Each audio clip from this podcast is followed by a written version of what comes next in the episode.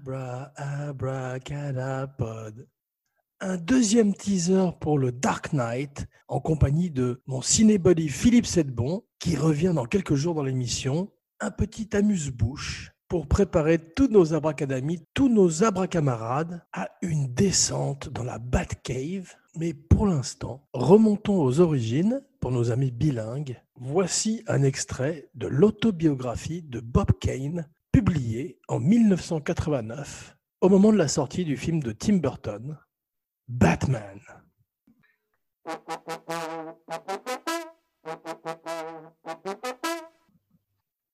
One day, I called Bill.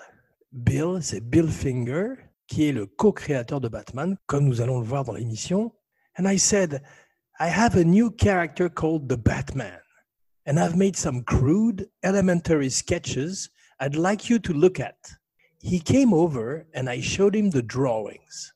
At the times, I only had a small domino mask, like the one Robin later wore, on Batman's face. Bill said, why not make him look more like a bat and put a hood on him and take the eyeballs out and just put slits for eyes to make him look more mysterious? At this point, the Batman wore a red union suit, the wings, trunks, and mask were black. I thought that red and black would be a good combination. Bill said that the costume was too bright. Color it dark gray to make it look more ominous.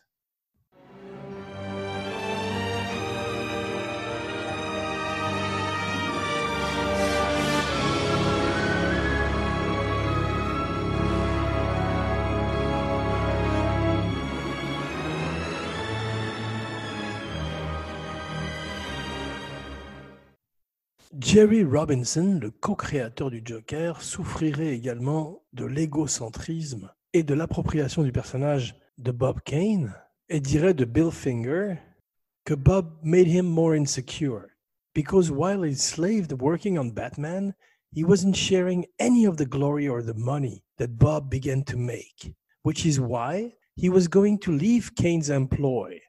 Kane should have credited Bill as co-creator because I know I was there. That was one thing I would never forgive Bob for was not to take care of Bill or recognize his vital role in the creation of Batman.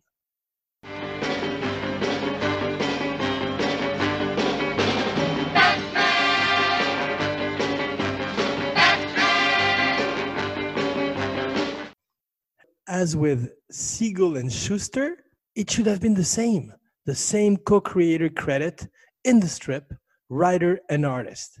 Une information qu'il est important de savoir avant la spéciale de Dark Knight dans quelques jours. Let's put a smile on that podcast. En 1989 également, Bob Kane revisiterait l'épisode Bill Finger et dirait dans une interview In those days, it was like one artist, and he had his name over it the comic strip.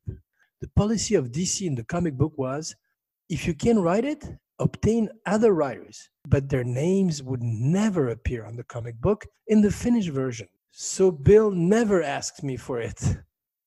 And I never volunteered. I guess my ego at the time, and I felt badly, really, when Bill died. La suite en français dans quelques jours sur Cinebodies avec Philippe Sedbon, Commissioner Philippe Sedbon. Good evening, Commissioner. Bruce Wayne signing off. Back up in the Batcave with Abracadabra pod. It's a groove harder than an election. That shows no affection. Smoking that weed, feeling fine. Got me a 40 and a fat ass dime. Hit it, Marcel. Oh, I got a live one here.